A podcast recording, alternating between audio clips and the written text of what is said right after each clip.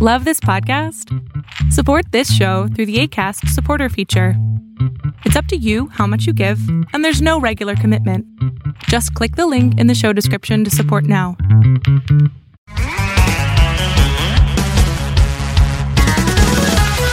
Bienvenidas a Filocharlando. El día de hoy estoy con Gary Manuel Gómez Espinosa. Él es subdirector del Centro de Estudios Filosóficos Culturales. Bueno, le doy la bienvenida. Gary, ¿qué tal? ¿Cómo estás? Muy bien, aquí muy contento de poder estar participando en esa actividad contigo y pues con toda la gente que se conecta a Filosofía en la Red. Después, un, ahí en tras después unos eh, fallos técnicos ahí medios extraños, pero bueno, ya, ya andamos por acá finalmente. Les voy a platicar un poquito sobre Gary antes de comenzar. Él eh, es licenciado en psicología, es maestro en filosofía y actualmente doctorante en filosofía y letras por la Benemérita Universidad Autónoma de Puebla.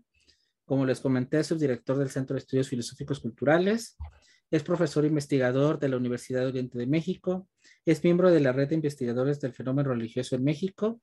Y bueno, sus líneas principales de investigación es la filosofía contemporánea, el pensamiento de, Foucault, el psicoanálisis, filosofía en el cine, las redes sociales y la combinación de filosofía con tecnología. Bueno, sin más preámbulo, Gary, eh, ¿de dónde es Gary? ah, pues yo soy de Puebla y bueno, Puebla está en México, soy mexicano, este, muy interesado por los temas de, la, de las humanidades, ¿no? Y pues del centro del país, ¿no? Básicamente. ¿Y, ¿Y, siempre has estado en Puebla o te has mudado, te has mudado a algún lugar? Así como que... Pues he hecho algunos viajes, principalmente porque también tengo algunos proyectos musicales. Entonces he tenido la oportunidad de estar varias veces por Europa, por Centro, Sudamérica y también por eh, Asia eh, y he visitado China y Japón. Gracias a eso. Y también, ah, pues por la filosofía, una estancia en París también. Ah, sí, eso es lo que te estaba cuando, cuando hiciste el máster, ¿no? En, en París. ¿Cuánto tiempo anduviste allá en la Ciudad Luz? Este, como tres meses fue la, la, estancia de investigación. Estuve en la escuela este, Sorbonne París y también estuvo muy, muy padre esa experiencia, ¿no? Como que es chistoso de repente salir y ver que hay un parque Michel Foucault y calles con nombres de filósofos, etcétera, etcétera. O sea, como que ahí está todo eh, muy importante en la filosofía para el siglo XX. Entonces también París creo que es un lugar muy interesante para cualquier persona que estudie filosofía contemporánea, ¿no? Wow. Y bueno, eh, Gary, ahorita, bueno, estamos hablando ya de esta, de esta etapa de juventud, pero cuando piensas en tu infancia, sin llegar a lo mejor a, al mejor recuerdo, porque quizás eso sería muy, muy complicado de, de decir, eh, ¿qué es lo primero que se te puede venir de, de, tu infancia, de tu niñez, de tu juventud? Pues yo creo que un recuerdo muy bonito y también como muy cercano a estas cuestiones es que mi abuela tenía como varios libros de eh, mitología griega y de cuestiones así, entonces yo sí desde pequeño me las pasaba así como observándolos y pues pidiéndole que me los leyera y cosas así, entonces creo que también desde ahí fue una primera aproximación a ciertos temas y ciertas cuestiones pues interesantes y que guardo como con mucho, con un muy buen recuerdo, ¿no? De pensar también esas cosas que veía como súper lejanas, diferentes, distintas, y que incluso desde la imagen pues me llamaron la atención antes incluso que pensar todo lo que significaban. Wow. Y ahora te vamos a poner a, a filosofar un poquito con la, con la, primera pregunta filosófica de la, de la noche. Eh, ¿Quién es Gary?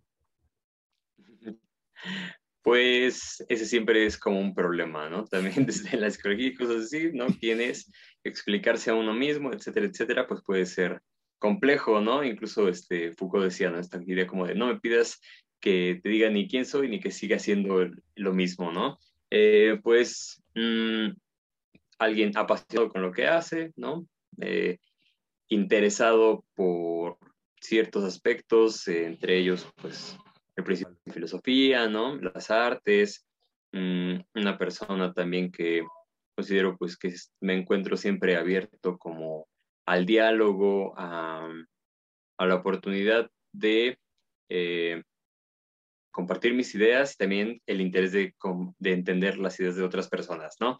En distintos ámbitos. Entonces, básicamente muy resumido y quizá como todos lo hacemos mintiendo, eso podría dar pues como respuesta. Excelente.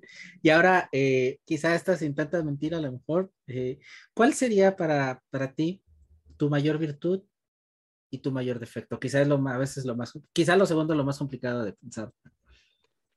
Sí, pues quizá como virtud podría decir que algo que me caracteriza podría ser la creatividad. Creo que en todas las cosas que he hecho siempre la creatividad ha estado muy presente. Intento siempre poner ese sello en las cosas que hago, eh, en diferentes disciplinas, quiero ponerlo así. Y por otra parte, creo que mi mayor defecto es que soy una persona bastante necia, me siento también bastante orgulloso de serlo. Y aunque trabajo con eso, también siento que a veces eh, pues no se puede ser creativo sin ser sin dejar de ser un poco necio, ¿no? O sea, como que si uno se aferra a una idea y esa es como una intuición importante, creo que hay que llevarla a sus últimas consecuencias. Tampoco ser necio simplemente por ser necio, ¿no? Pero sí un poco, eh, creo que eso es algo que puede ser bueno o malo, dependiendo de la ocasión. ¿Y esta creatividad de la que hablas eh, va enfocada, que, por ejemplo, a la música o alguna otra arte? ¿O en, en qué sentido te refieres cuando, cuando dices creatividad? Ah, pues digamos como en los trabajos, tanto en textos filosóficos, como he tenido la oportunidad también de hacer otras cosas este, con música, ¿no? Tanto con otros artistas, como un proyecto que ya tengo cerca de 18 años. También he tenido la oportunidad de hacer algunas cuestiones audiovisuales, eh, como videoclips y algunas contribuciones en producciones de otras personas, o desde guion, o desde otros aportes, y principalmente esos. Sí. Y ahora, eh, Gary, ¿cuál sería un dato inútil sobre ti, un dato bizarro, así como que lo más inútil que podemos saber de Gary? Ah, pues que no me gusta el huevo estrellado. Ah, ok. A le gusta. Sí. Es algo creo que muy, muy general y, a mí no. Eh, genial, genial. Me encantan esos datos, así cuando son esas cosas así como que están geniales. Gary, tú eres eh, psicólogo y luego diste el giro al lado oscuro con, te fuiste a la maestría en filosofía y ahora andas en letras.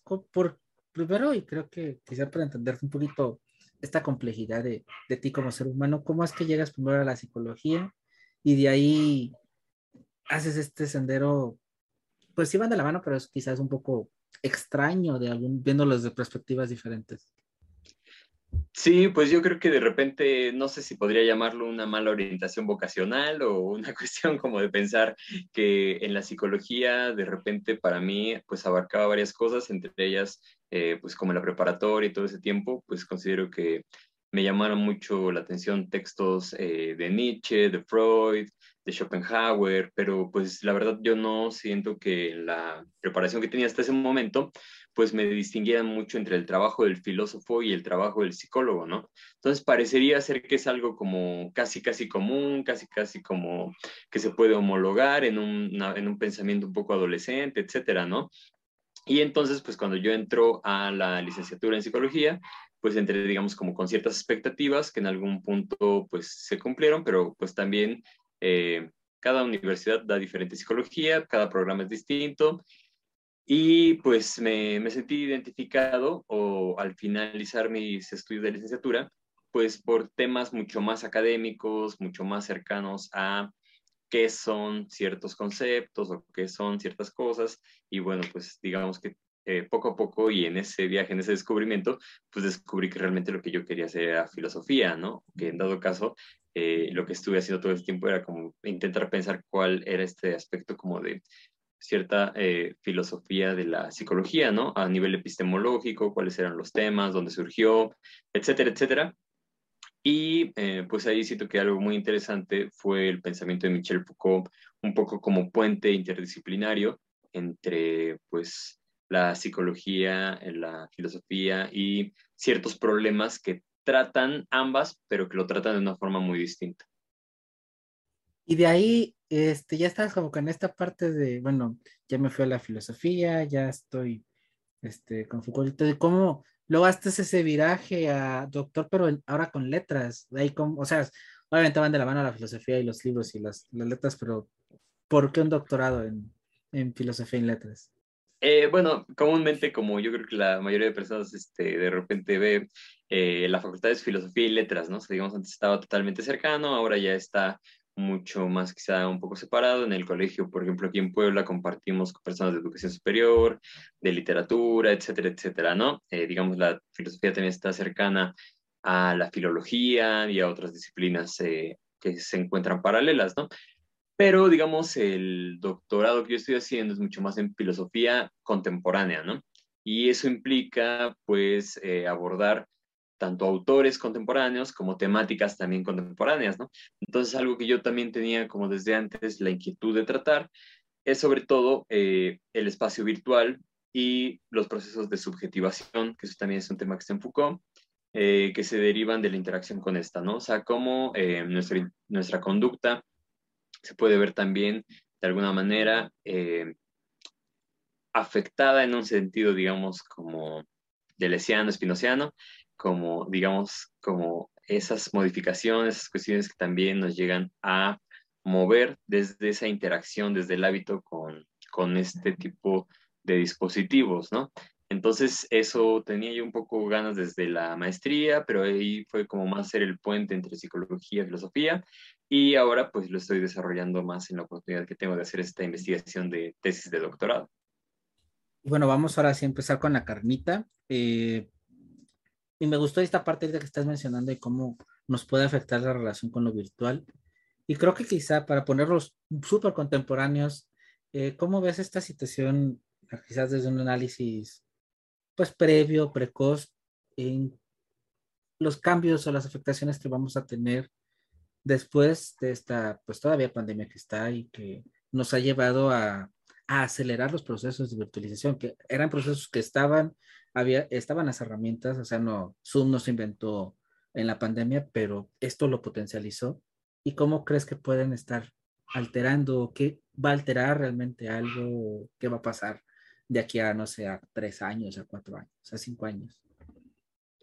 Eh, sí, pues por ejemplo, el autor que también estoy haciendo una revisión principal en, en esta investigación de doctorado de tesis es eh, Peter Sloterdijk, que también retoma un poco de Foucault, tanto él es alemán, entonces eh, retoma tanto de filósofos alemanes como franceses y pues maneja toda esta idea de plantear nuestra inmersión, digamos, en ese espacio virtual desde el concepto de espumas, ¿no? O sea, digamos que dice Curiosamente, pues esta espacialidad es multifocal, ¿no? Desplazada, rompe con muchas ideas como las que había puesto Foucault sobre el panóptico, porque el panóptico es totalmente centrado, este es descentralizado.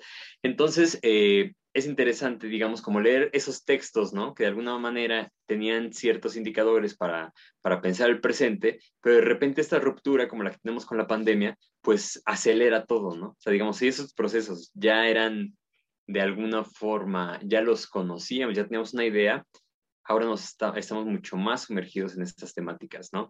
Eh, nuestra vida diaria, digo, esta semana, ¿no? Eh, pues sucedió como esta caída de algunas eh, redes sociales y es interesante porque ya no es nada más la interacción trivial, ¿no? Sino que también hay personas que trabajan en esto, que se ven afectadas por esto.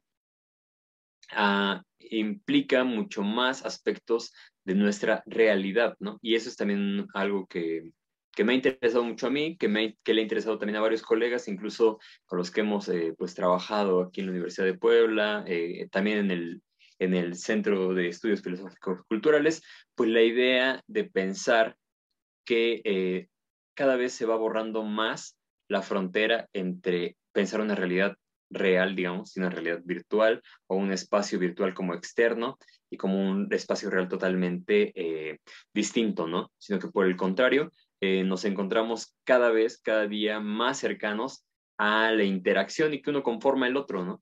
Entonces, eh, pues es interesante porque sí podemos llegar a pensar que nuestra interacción humana ha estado siendo modificada y depende también de estos otros espacios, ¿no? O sea, no podría ser algo como algunos autores, no sé, en algún momento pensar Heidegger o algunos otros que decían como que alejémonos, apartémonos, eso no es para nosotros. Cada vez vemos que estamos más en esto, más inmiscuidos y más difícil de que se vaya a acabar el día de mañana, ¿no?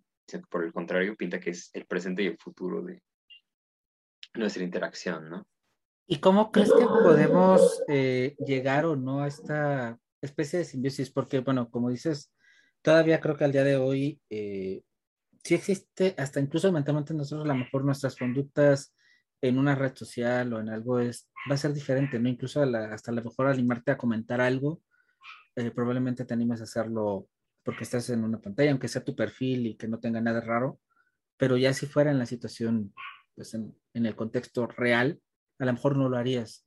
Llegará un momento en donde realmente surja esta fusión, en donde ahora sí que nuestra identidad virtual y lo personal se fusione, porque bueno, ahí también atenta algo importante que es este sentido de la privacidad, de que tanto se alega, ¿no? Y cómo eh, también son elementos fundamentales para esta neutralidad y esta libertad de expresión que se debe de dar en la red, pero que si vinculas al sujeto con el, con el avatar, también quizá podríamos perder esta, pues este anonimato que se nos puede dar en, en la virtualidad, incluso en la dark web y todas estas ondas que, que si sí se nos identifica realmente como una IP y se nos da una, una clave específica, pues quizá ahí podríamos navegar en otros lados, ¿o cómo lo ves tú? Pues aún es complejo y también, por ejemplo, en filosofía muchas veces eh, nos servimos de la historia para sacar conclusiones, ¿no? Pero qué es lo que ya sucedió para poder extraer cierta información. Entonces, digamos, como que ver hacia el presente y futuro siempre va a ser complicado eh, y porque pues podría, eh, podría ir hacia distintos caminos, ¿no? Pero por una parte lo que sí podríamos pensar que hay ciertos indicadores, cuestiones similares, es algunos autores como Jaron Liner, ¿no? Que dice que, por ejemplo, eh, si tan solo pensamos qué tipo de personas somos cuando utilizamos estas redes sociales, eso nos puede hablar bastante de qué tanto estas conductas se modifican, ¿no? O sea, por ejemplo, de repente, no sé, alguien que quiera pelear con alguien en Twitter o con Facebook, es así como que, pues si no hubiera tenido ese medio, seguramente no estaría peleando desde su casa apasionadamente con alguien, ¿no? Es como, no sé, las discusiones en automóvil, etcétera. O sea, eh, es como el agenciamiento que nos da un elemento, ¿no? Que nos permite, o sea, digamos, eso ya estaba, pero nos da como el lugar específico para que eso se desarrolle, ¿no? Entonces, pues bueno, cada vez nuestra interacción es mucho más cercana. Sin embargo, pues también eh, surge aquí, digamos, como la necesidad de un aspecto ético, ¿no? O sea, también nosotros estamos tomando decisiones de qué tanto nos gusta o no nos gusta eh, la forma en la que nos comportamos gracias a este tipo de dispositivos, ¿no? Tenemos que tomar ciertas determinaciones sobre las personas que o cómo nos estamos conformando por estos espacios, ¿no? Sin embargo, también considero que hay muchos procesos que pueden ser inconscientes, ¿no? Eh, tengo algunos artículos eh, con reflexiones marginales sobre estos temas, ¿no? Sobre todo, pues pensar esta cuestión de la intimidad, ¿no? Eh, digamos, incluso la idea de la privacidad, pues tampoco es que sea tan en toda la humanidad la veamos, ¿no? O sea, la privacidad también tiene que ver con ciertos aspectos como la entendemos el día de hoy, pues que no son tan viejos, ¿no? O sea, digamos, incluso esta idea de tener un cuarto privado, etcétera, etcétera, pues no era que la mayoría de personas lo tuvieran. Entonces, eh, ahí sí distinguiría como entre privacidad e intimidad, ¿no? Yo considero que sí hay cuestiones íntimas a las cuales, por lo menos hasta el día de hoy, no se puede llegar por medio netamente de un dispositivo, ¿no? Como que es un límite que aún no se ha atravesado.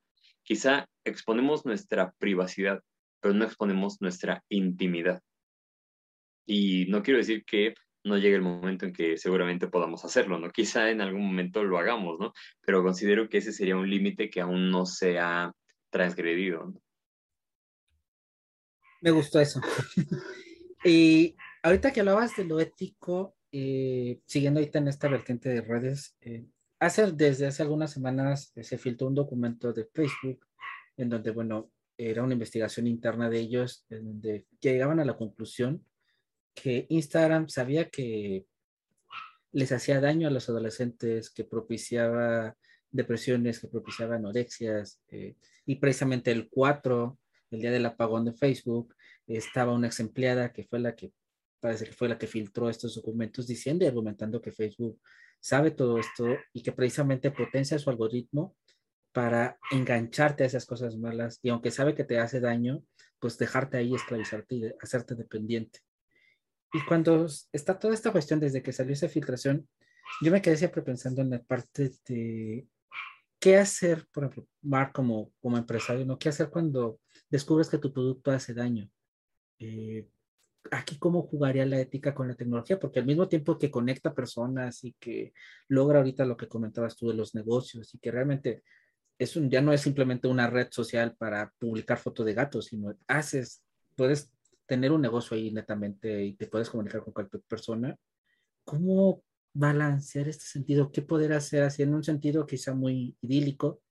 ¿Y qué podríamos hacer o qué podríamos aportar desde la filosofía para cuando se detectan estas cositas que empiezan a, levantar estos focos rojos o, o, el poder de Twitter para que un presidente mande, vayan al Capitolio y levántense con otras armas? y ¿Qué podemos hacer desde la filosofía para decir, hey, o, o no es decir, hey, y dejarlos correr? ¿O cómo, cómo, cómo podríamos entrar ahí? Pues siempre es complicado también la, la postura del filósofo, ¿no? Porque, o sea, quizá lo que también se llega a, a, pensar es que deberían de existir ciertos departamentos éticos, ¿no? O sea, realmente poder pensar hacia dónde se va, por qué y pues, eh, o sea, la inclusión de, de, la filosofía, por así decirlo, sería también necesario en un eh, quizá equipo interdisciplinario, ¿no? O sea, porque podemos ver que, por ejemplo, quizá hay personas que eh, un, no sé, programador quizá no está preparado para enfrentar problemas éticos y podría hacerlo de una buena o mala forma según lo que piense, ¿no? Entonces también siempre es como difícil, eh, digamos, eh, tomar una cierta guía. No quiere decir que realmente quien estudie filosofía o ética pues siempre va a tomar las mejores decisiones, ¿no? Pero por lo menos tendría un panorama mucho más amplio, ¿no? Entonces, desgraciadamente, pues creo que lo que no llega a suceder es que este tipo de compañías, pues, están mucho más regidas por el mercado que por cuestiones éticas, ¿no? Y lo que muchas veces llegamos a ver, pues, es las consecuencias, y a veces hasta que hay consecuencias bastante severas, es que podemos encontrar, pues, ya las respuestas o medidas a este tipo de problemas y situaciones, ¿no? Entonces, pues considero que eh, también una empresa, aparte de ser productiva, tendría que ser en algún momento ética, ¿no? Tendría que quizá haber un tipo de eh, asesoramiento, quizá por medio de filósofos o personas que pudieran de alguna forma delimitar cuáles son las consecuencias de esto, ¿no? O sea, porque eh, pues tú y yo quizá tuvimos celular a cierta edad, pero conocimos también la interacción de otra forma, ¿no? Pero nuevas generaciones también seguramente la forma que conocerán pues será esta totalmente, ¿no? O sea, aún estarían mucho más sumergidos en esta interacción y no sabemos qué tipo de cuestiones, eh, tanto positivas o negativas, puedan eh, acontecer hasta que sucedan, ¿no? Entonces creo que un poco la, la ética es esta reflexión sobre hacia dónde va y cuáles son las potencialidades de lo que tenemos. Es una buena oportunidad porque pues tú y yo estamos platicando y otras personas van a poder eh, escuchar el eco de esas voces, ¿no? pero también por otra parte pues puede haber muchísimas cosas negativas a estos aspectos. Ahora vámonos con un tema un poco espinosón, porque bueno, tú eres un, estás muy metido con, con el pensamiento de Foucault, es, es un, es un este, filósofo que tú, pues que tú sigues su trabajo, que te apoyes en él, y bueno, recientemente eh, se ha venido a destapar algunas cosas, se ha propuesto en esta ola de la cultura de la cancelación, cancelarle y este, es toda esta situación que se está barajando y sin, y sin juzgar al personaje ni nada, este, dejando eso pues, a los márgenes de, del auditorio. A ti, como alguien que lo estudia, que lo trabaja, esta noticia, ¿cómo le cayó? Y ahorita es, ¿cómo es trabajar con su trabajo? Dice ahorita, ¿no? ¿Cómo es manejar sus obras en esta postura de si es, lo cancelo o no lo cancelo, qué hago, qué no hago, cómo va y Gary? Bueno, pues eh, fue, fue interesante, ¿no? A ciertos fue de, muchos aspectos esta, esta noticia, ¿no? También entre los grupos facultanos, todo eso, había muchas, mucho revuelo, ¿no? Tanto de una parte como otra, ¿no? Había un meme buenísimo que decía vigilar y cancelar, ¿no? Eh, también era como esta idea, pues de repente de, de, pensar, ¿no? O sea, la obra, la persona, eh, como dices, un tema espinoso y también, pues, desde el mismo argumento, ¿no? O sea, para empezar, eh, se estaba promocionando otro libro, ¿no? El autor del libro es quien contaba esta anécdota, quien no decía nada más, pero tampoco decía como mucho menos, o sea, como que sugería ciertas cosas. Entonces, pues bueno, eh, desde mi punto de vista también algo eh, que yo creería importante sería que, pues, lo que llamamos vida privada de un autor, pues no tiene mucho que ver, yo considero, con la obra, ¿no? Esta, esta es mi postura, ¿no? Seguramente hay muchas personas que, pues, bueno, quemarían los libros, los romperían, lo que sea. Eh, pero eh, considero que está por una parte los aportes a la historia de la filosofía, etcétera, etcétera. Por otra parte, la cuestión de la vida privada. Por otra parte, considero que si fuera una persona viva, pues podríamos eh, incluso pedir que se le juzgara, que se abriera una investigación, que muchísimas cosas, pero pues no está vivo, ¿no? Entonces también por esa vía pues no considero que sea como muy fructífero, ¿no? Eh, cancelarlo, pues podríamos cancelarlo, pero también cancelarlo implicaría pues también cancelar a pues, los filósofos que lo han leído y que han hecho filosofía con él, ¿no? O sea, prácticamente no podríamos. Eh, y para todos los filósofos siento que siempre hay un pero de su historia eh, de su, de su biografía, ¿no? O sea, a Aristóteles se le ha manchado mucho con la idea del esclavismo, de la concepción de la mujer que había en Grecia, ¿no? A muchos otros, si hablamos incluso, no sé, de Heidegger, etcétera, etcétera, siempre parecería que podría haber un pretexto, una cuestión, eh, o Simón de Beauvoir y Sartre y su relación, y quién fue mejor y quién fue peor. La vida personal, pues siento que siempre va a ser bastante criticable, pero pues en cuestión de lo que a mí me interesa, que es su aporte académico, pues yo creo que sigue teniendo el mismo valor, sigue teniendo también muchas cuestiones interesantes, muchas cosas que, que argumenta incluso para estas mismas críticas, ¿no? Porque lo que, por ejemplo, un aspecto que trató de llevar muy, eh, muy desde lo privado o lo íntimo fue pues todas, todos los aspectos de eh, su orientación sexual, ¿no? Entonces también considero que si fue un autor que podría haber hecho gala de todo esto, pues también por esa parte decidió darle como un peso mayor a su trabajo, que era como su vida pública, a su vida privada. Y eso pues también considero que es bastante respetarse y el alejamiento que quizá tenía eh, de estos aspectos, ¿no? También siempre hay lecturas, ¿no? Otras personas decían que todo lo que escribió tenía totalmente que ver con todos los aspectos de subjetividad. Entonces, pues bueno, siempre vamos a poner diferente acento en donde esté nuestro interés, ¿no?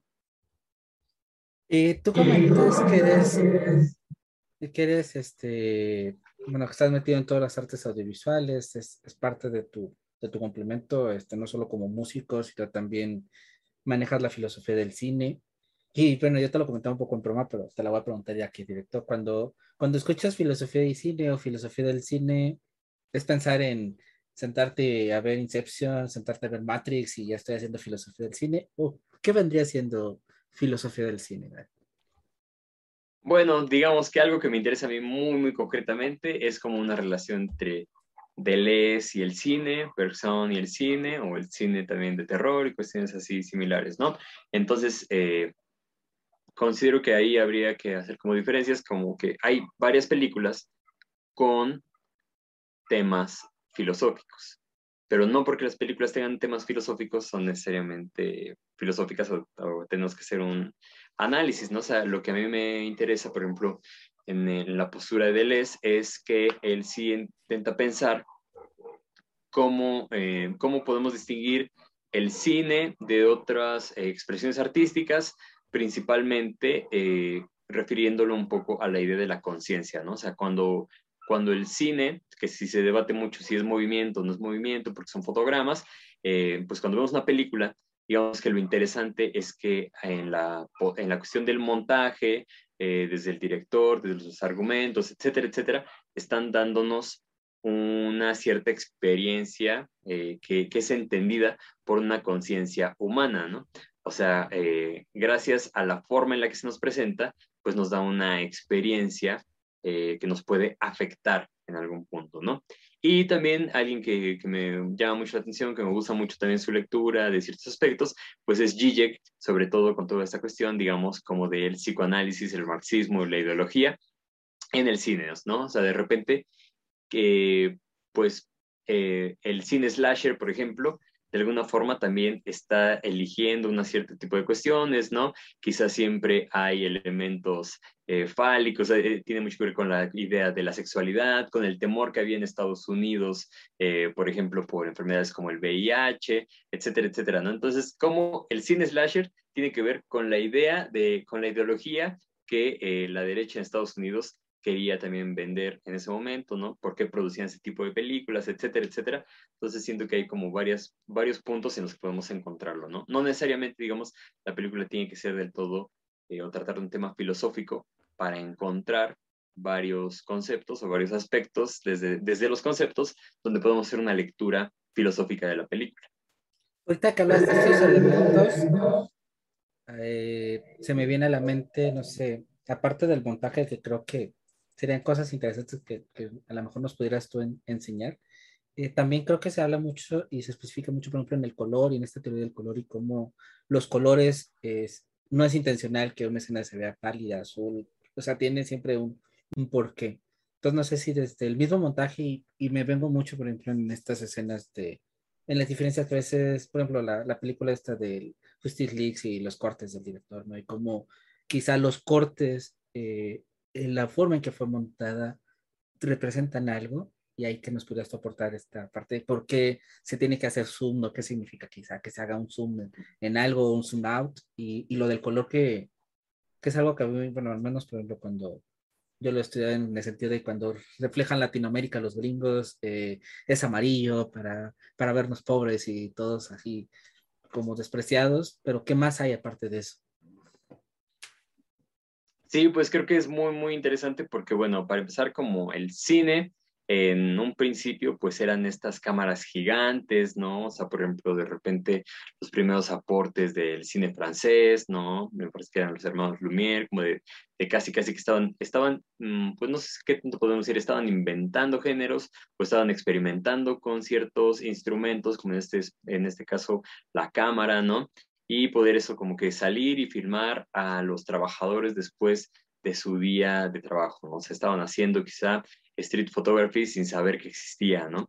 Y todo ese tipo de documentación, eh, pues es muy interesante en cuanto a cómo se ha ido eh, conformando lo que vemos y entendemos por cine, ¿no? Hasta quizá el día de hoy tenemos animación y muchas otras, eh, como un aspecto, digamos, interdisciplinar. Pero en ese primer momento, pues lo curioso es que había los instrumentos, pero no había pues como un libro, digamos, de así se debe hacer concretamente cine, ¿no? Y hay varias escuelas interesantes, ¿no? El, impresionismo alemán, ¿no? El cine como más experimental francés, el western que es muy norteamericano, el cine también ruso, ¿no? Y cada uno tiene como ciertas pautas y una forma de narrar muy distinta, ¿no? Ahí en lo que tú refieres, pues lo interesante, digamos que, digamos como en grandes producciones, hay un director, pero también hay un director de fotografía, un director de iluminación, un gran equipo, ¿no? O sea, en una película, una gran producción, pues, eh, digamos que yo, yo asimilo como prácticamente es como dirigir un pequeño ejército, ¿no? Digamos, debe de haber una buena estrategia,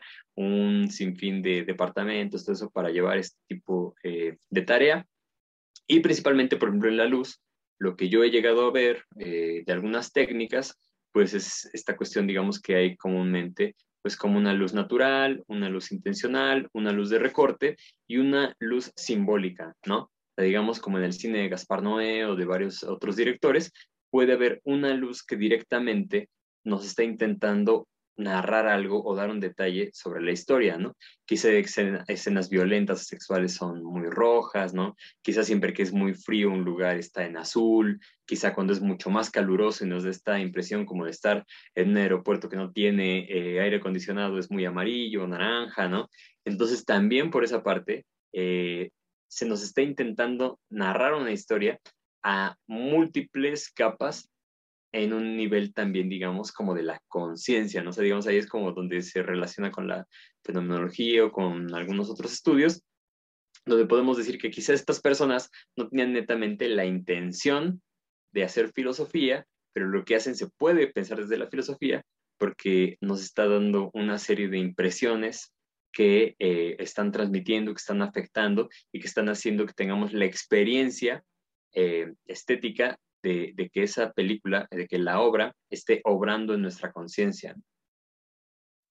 ¿Y qué, podemos decir que aporta eh, al cine la filosofía? ¿Qué es lo que podemos, como filósofo, quizá que podemos, lejos de quizá este análisis de vamos a analizar la película fulana porque habla de filosofía y le vamos a, ¿qué, qué nos puede aportar el cine, las artes visuales en este sentido, audiovisuales? Pues yo creo que de, como que hay múltiples vías, ¿no? O sea, digamos, eh, por ejemplo, pues yo que eh, recuerdo como de biografías y cosas así, pues por ejemplo, Sartre me parece que también era una persona como muy cinéfila, ¿no? Gijek, pues comprendo que también es una persona cinéfila, si uno lee Shulhan, eh, cita varias películas, entonces, por ejemplo, pues el cine es como tal ya un arte, ¿no? También es muy interesante, por ejemplo, como con Benjamin y otros, tanto es arte como también se está popularizando a tal forma que Todos de repente tenemos una o varias cámaras en nuestro celular. Todos podemos ser un tipo de eh, producto podríamos llamar, pues, eh, que tiene ciertas características. No es el cine más comercial, no es el cine, porque sea ni siquiera es la intención, pero lo interesante es cómo podemos, o el día de hoy, tenemos como esta capacidad de interactuar con estos eh, objetos que antes eran muy complicados, como pensábamos quizá en los primeros momentos de, del cine, ¿no? Tener cámaras gigantes, no poder transportarlas, etcétera, ¿no? Entonces, pues es un instrumento con el que convivimos. Por otra parte, como filósofos podemos analizarlo. Por otra parte, desde la filosofía, el, eh, la persona que quiera hacer cine puede leer filosofía y encontrar grandes problemáticas. ¿no? Por otra parte, en el, eh, cuando en el cine se nos cuenta una historia, comúnmente pues vemos que esas historias tienen que ver también con muchas decisiones que tienen que tomar eh, los, los personajes y vemos o nos enfrentamos en la historia a sus consecuencias, ¿no? Entonces considero que siempre va a haber una relación cercana eh, desde el cine hacia la filosofía y de la filosofía hacia el cine, ¿no? O sea, digamos, tanto uno puede tomar como ejemplo, un filósofo puede tomar como ejemplo alguna cuestión del cine, como un, eh, un cineasta puede en algún momento tomar varios problemas filosóficos e intentar eh, desarrollarlos desde su punto de vista y con una intención mucho más artística eh, para, para, tomarlos y, eh, y plantearlos de, en un lenguaje audiovisual. Y desde las carreras de comunicación, desde las que ahorita de todo lo que es, incluso, bueno, ya el social media, en lo que ya antes se pensaba a lo mejor incluso hacer el, el cine era, o una película para exhibirla en una gran pantalla, ahora lo vemos en, en, Netflix y luego se pelean los directores de que si eso es cine y que si no eso es cine.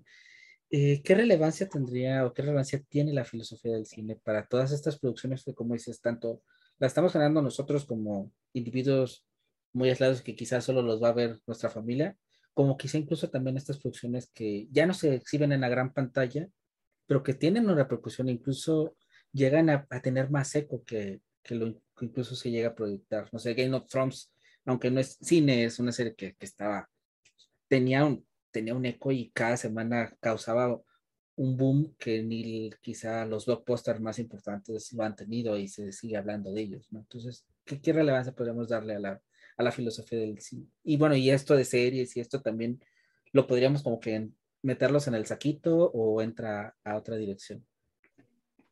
Pues es que lo que es muy interesante esta idea, ¿no? Que digamos, antes quizá uno tenía que ir al cine, después tenía una televisión y ya podíamos tener contacto con las imágenes, ¿no? Eh, por casi todo el siglo pasado se pensaba mucho en la idea de los más media como la radio, la televisión, la prensa, todos separados, ¿no? Pero esta ruptura pues es también la que me parece muy interesante con Internet porque lo que estamos viendo es digamos, como una intromisión o una mezcla entre todos, ¿no? Si pensamos esta idea, por ejemplo, de TikTok, pues bueno, también podríamos o tendríamos que pensar que tanto esta serie de movimientos con ediciones, etcétera, etcétera, eh, pues no son de alguna forma también un medio que cada vez nos entretiene más, ¿no? Quizá hay personas que pueden pasar dos horas y media viendo TikTok y no eh, viendo una película, ¿no? Lo interesante aquí es que una película conlleva una serie de imágenes y una temática normalmente por un tiempo prolongado y la otra nos está intentando cada eh, una, 10, 15 segundos dar nueva información y cambiar de un tema a otro, ¿no? Entonces también considero que esto cognitivamente, etcétera, etcétera, pues es muy interesante en pensar, ¿no? O sea, digamos, una película nos exige estar en un solo lugar, poner atención, eh, incluso había un espacio, ¿no? Espacialmente el cine era un lugar oscuro, donde no tenía que estar cómodo, etcétera, etcétera, ¿no? Y el día de hoy quizá podemos tener esta sobresaturación de imágenes eh, que podemos estar en cualquier lugar y comúnmente van a estar, estar bombardeándonos con nuevas y diferentes temáticas, ¿no? Entonces también considero que eso es algo que pues podemos analizar y que debemos de pensar hacia dónde nos está llevando, ¿no? O sea, qué, tipo de cambios va a generar en nosotros y pues hacia dónde podemos llevarlo, ¿no? Y esto de las películas que salen, que son películas neta, pero que salen exclusivamente, por ejemplo, a plataformas digitales eh, y que entran en este conflicto de que si es cine, no es cine. ¿Qué podríamos, ¿Cómo definiríamos ¿Es cine o no es cine o qué es cine? ¿Qué es lo que es cine? Pues ahí yo siempre siento que ese es el problema, ¿no? por ejemplo, como cuando surgieron las primeras cámaras, no había un gran manual del cine o libro sagrado del cine que te decía que debías de hacerlo de una u otra forma, tanto así que de repente pues eh, me parece, eh, primeras películas, ¿no? Francesas, por ejemplo, está como de Viaje a la Luna, etcétera, etcétera, estaban ya jugando incluso con la idea de fantasía, ¿no? De repente también si sacaban las cámaras era documental, o sea, no es, no es que realmente dijeran, ah, pues este es el género, así tiene que ser y así se tiene que seguir toda, eh, toda la escuela, ¿no? Entonces yo creo que también siempre hay como sectores más puristas, ¿no? Más tradicionalistas, sobre cómo deben de ser las cosas, porque alguna vez se hicieron así y entonces tendrían que seguirse haciendo de, la misma manera. Y también hay sectores un poco más liberales y experimentales que dicen, pues bueno, pues podría hacer esto de, de otra forma, ¿no?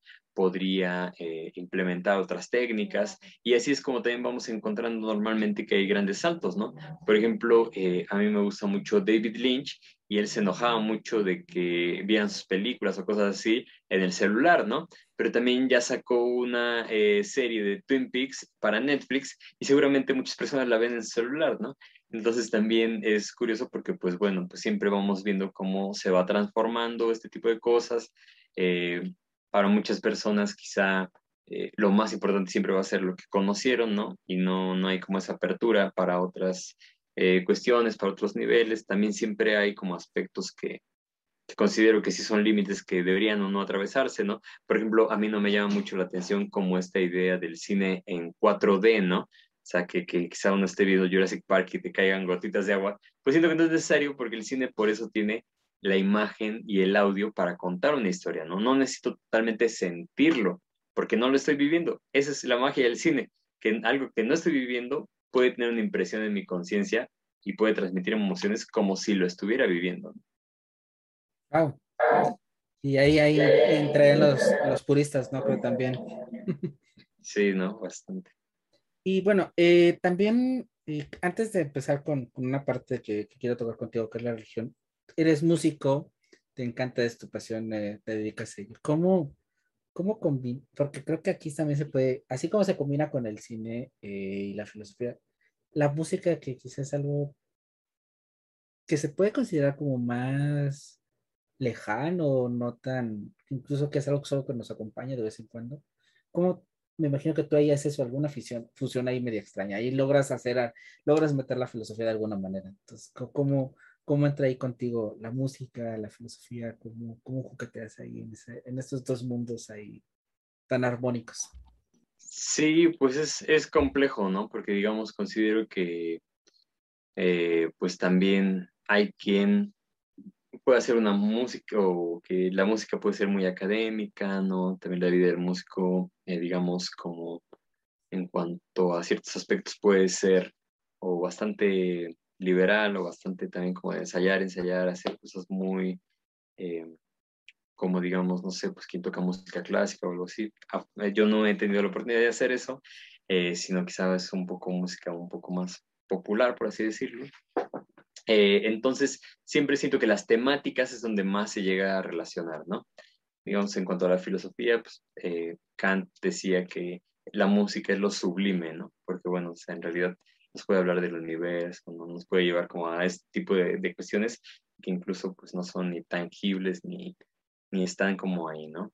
Eh, pero eh, pues sí considero que pues mi experiencia de la música ha sido más desde la expresión, la emoción, ciertos tipos de aspectos, ¿no? Y es muy interesante porque pues la filosofía tiene que ver más con la disciplina, la razón, todo ese tipo de cuestiones que son muy, muy importantes, que a mí me apasiona mucho también pensar como estas distinciones y pues la música la veo desde el aspecto mucho más de lo artístico, como, como, la, como la expresión de emociones y la transmisión de esas emociones y que muchas veces pues ahí uno puede eh, pues simplemente como que estar más en lo sensible, en la transmisión de eso, que a veces en lo racional y coherente que debe ser el discurso filosófico, ¿no? Es el lado rebelde, ¿no? sí, supongo. Eh, y bueno, esta, tú eres tu miembro de la red de investigadores del fenómeno religioso en México. Eh, bueno, México, a los, bueno, por si nos escuchan de, de otros lados, es, bueno, es Latinoamérica y es un centro religioso todavía muy, muy fuerte. Y aunque quizá en teoría el catolicismo se maneja en, una, en un mayor porcentaje, pues también no es como que tan, tan, tan así, porque aunque hay una gran mayoría, no todos lo ejercen como tal. ¿Tú qué es lo que te interesó del centro? ¿Qué es lo que intentas estudiar ahí? ¿O qué es lo que te apasiona de las religiones en, en el sentido general, en este fenómeno? Porque creo que la, la religiosidad popular le da un giro totalmente a la religión de una manera muy, muy apasionante. Sí, pues es un, es un gran tema, ¿no? O sea, digamos, incluso para muchos antropólogos, el que exista el mito, religión, etcétera, etcétera, conformó este salto de la hominización y de la cefalización, o sea, digamos, como poder pensar en algo que no concretamente está material ahí, sino como pensar otra vida, el alma, eh, etcétera, etcétera. Todo esto ha sido como un gran aporte milenario, ¿no? Siendo que en México, pues siempre que hablamos de religión, pensamos como si solamente existiera la religión católica, ¿no? Y un poco más como en el presente y pues ciertos aspectos, lo que más he estado en relación ahí es sobre todo con Foucault el problema de la confesión, ¿no? O sea, ¿qué es hacer una confesión? ¿Cómo funcionaba esto en un sistema político, digamos, eh, como la pastoral cristiana, ¿no? O sea, digamos, eh, como una administración de la vida de otros, ¿no? O sea, digamos, eh, como confesarse no era solamente ir y hablar cualquier cosa, ¿no? O sea, el peso de la confesión es eh, decir algo que nos puede poner en una eh, postura de, eh, de, algo indefenso, ¿no? O sea, digamos, confesar algo, ¿no? El ejemplo que utiliza mucho es, por ejemplo, cuando alguien dice que está enamorado de otra persona, ¿no? O sea, eso ya conlleva una crisis en la relación, ¿no? Si se dice, ya se está pasando de un estado a otro. Entonces, principalmente ese ha sido uno de los aspectos que más me ha interesado eh, de, eh, de, la religión eh, con la filosofía como un tipo de cuestión de, de, análisis y también esta relación que encuentro paralela con el psicoanálisis, ¿no? O sea, digamos, en la religión hay un régimen, se hace por tal intención, la idea de la confesión, pero en el psicoanálisis también hay una, hay una serie de estándares, ¿no? Digamos, y el acto de, de acudir a psicoanálisis, pues tiene que ver también con la idea de una confesión, ¿no? E inscrito en, en, discursos distintos, pero hay una cierta mmm, analogía, paralelismo ahí, ¿no? ¿Y qué es lo que podría llevar entonces desde el psicoanálisis a un sujeto a, a desnudarse en una confesión y hacerse vulnerable ante algo porque incluso a veces no es, eh, porque a lo mejor ya acuden a ellos no solo personas que sean netamente religiosas, sino que a lo mejor viene la conciencia, el estar en paz, no sé, otros elementos ahí que, que juegan que no es necesariamente es, soy muy piadoso, quiero comulgar y necesito confesarme, sino que hay, hay más matices, ¿no? Ahí. Sí, pues varias, varias partes de la obra de Foucault está muy relacionada con, con el aspecto, digamos, de... Eh, de todas eh, las tecnologías del yo, ¿no? Que veríamos que, por ejemplo, digamos, como todas estas prácticas que se han llevado por años en monasterios, ¿no? Él también desde niño estuvo como muy cercano a la educación jesuita, entonces también, por ejemplo, eh, pues varias misiones jesuitas en América tenían la intención, por ejemplo, y que está muy relacionado con la idea de una sociedad disciplinaria, de distribuir, digamos, como por horarios la vida de las personas, ¿no?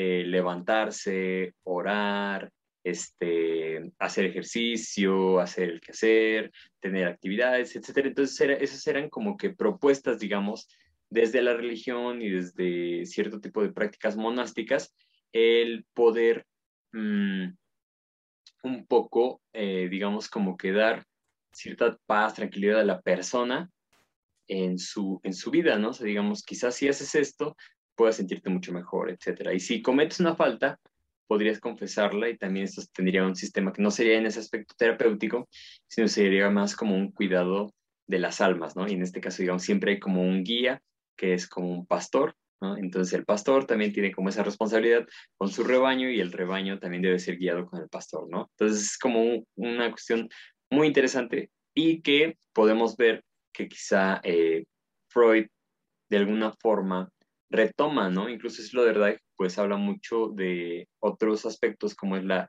llama como magología y la mesmerología, ¿no? O sea, digamos como ciertas temáticas estaban eh, previas al psicoanálisis que van muy relacionadas a aspectos místicos, ¿no? A, ideas de, eh, pues, de una cierta curación de la psique, ¿no? O digamos como una cierta, ciertas técnicas que puedan dar, si no curación, por lo menos la disminución de algún tipo de malestar psíquico, digamos, ¿no? Otra que hablabas de esta parte de las prácticas monásticas, de lo disciplinario, se me viene a la mente también las rutinas y cómo hay como dos visiones, ¿no? Cuando dicen que la rutina es buena y que te ayuda porque te organiza y te ta, ta, ta, pero por otra parte hay otras personas que la rutina les cuesta o que prefieren como que esta libertad de, de no estar pegados a una agenda o a un, un checklist de lo que hay que hacer. Desde el psicoanálisis, ¿qué sería mejor? ¿O, o cuáles son quizá las ventajas y las desventajas de, de ser rutinario y de casi casi me levanto a las 8, a las 8, 5 me lavo los dientes, a las 8, 10 hago no sé qué y ta, ta, ta, o quizá darlo a la flexibilidad, ¿cuáles serían como que esos pros y contras de cada de estos dos mundos? Pues es interesante de varios aspectos, ¿no? Uno, por ejemplo, a mí me parece muy, muy importante un texto de Freud, que es el malestar en la cultura, que dice que en realidad siempre va a haber un malestar porque siempre hay una primera prohibición, ¿no? O sea, el ser humano necesita estar en sociedad, pero también en algún momento se va a sentir apresado por esa sociedad, ¿no? Desgraciadamente es como, para Freud sería prácticamente como una pulsión, una cuestión que está ahí natural casi.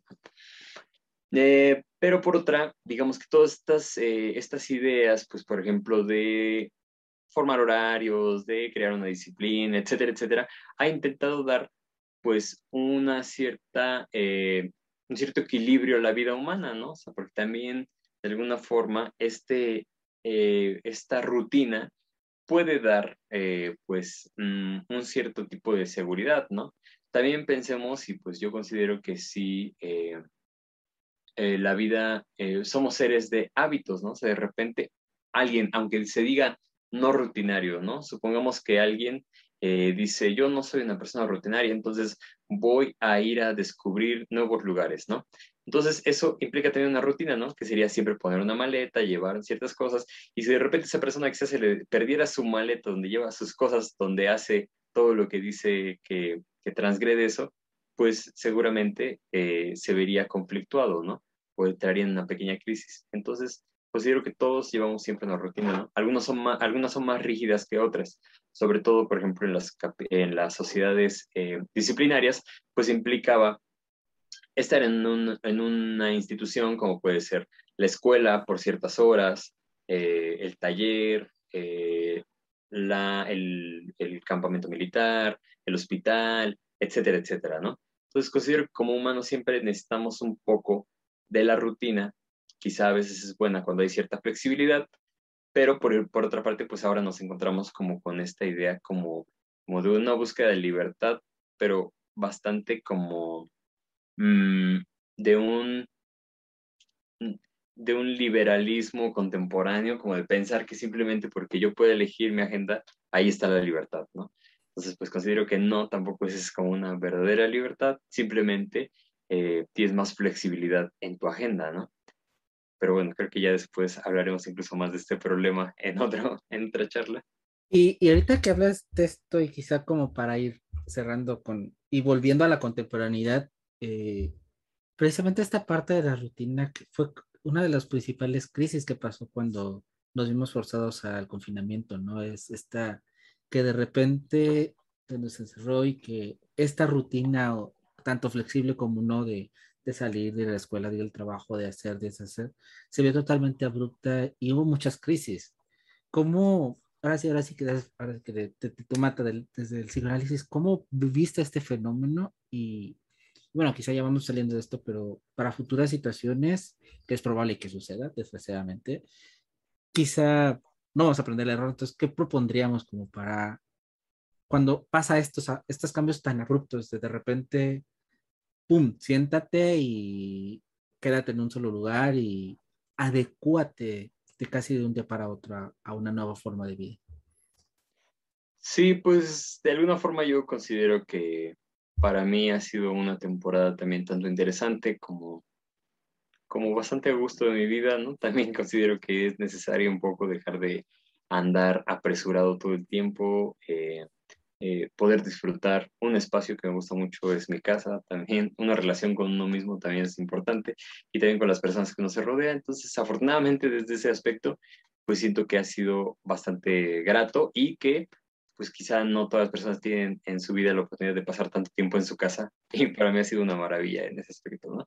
Por otra parte, pues sí, también está una vida eh, social, etcétera, etcétera, donde pues sí, eh, no, no esperé que durara tanto todo esto, ¿no? Quizá ahí es donde sí ha sido un poco más, más curioso y estos regresos a la normalidad, como nueva normalidad, como casi sí, casi no, etcétera, han sido eh, curiosos, pero bueno, sí considero que sí ha afectado bastante de repente como la salud mental de forma general. Entonces considero que también, pues siempre fomentar esa, digamos, como relación con uno mismo, es importante, ¿no? También, digamos, como pensar, eh, pues, pues no es necesario que estemos todo el tiempo distraídos para estar bien, ¿no? Porque simplemente es eso, ¿no? Estamos distrayendo, estamos intentando poner nuestra atención en, otras cosas para no, eh, para no estar como en, un silencio incómodo con nosotros mismos, ¿no? Entonces también considero que es importante por eso, pues también eh, la introspección y ciertos aspectos que siempre están eh, presentes en el psicoanálisis o en, o en otras eh, disciplinas en otras propuestas. ¿no? Otra de psicólogo, y ahorita que, que lo tocaste, porque viene la situación de, en esta nueva normalidad o en este supuesta nueva normalidad, muchas personas les está costando este retorno, eh, porque ya, o sea, venías de una, de una rutina acelerada, luego te, te, bajan los decibeles y te dejan en tu casa y de repente, no, ahora vuelves a lo que antes eras y está hasta como hasta en duelo, no entra el duelo de ahora añoras lo que te ¿Cómo, cómo, cómo, cómo poderte reacoplar o reacostumbrar al, a este mundo que pues estabas, pero ya no estás y vuelves a estar? Sí, pues en esos aspectos también me gusta por eso mucho la filosofía, con esta idea, por ejemplo, del devenir, ¿no? Y esa constante transformación. Y pues digamos que para eso yo creo que incluso la idea de Heráclito es muy interesante, ¿no? O sea, pues no podemos eh, bañarnos dos veces en el mismo río, ¿no? No, pues, no somos la persona, el río está en constante cambio, etc.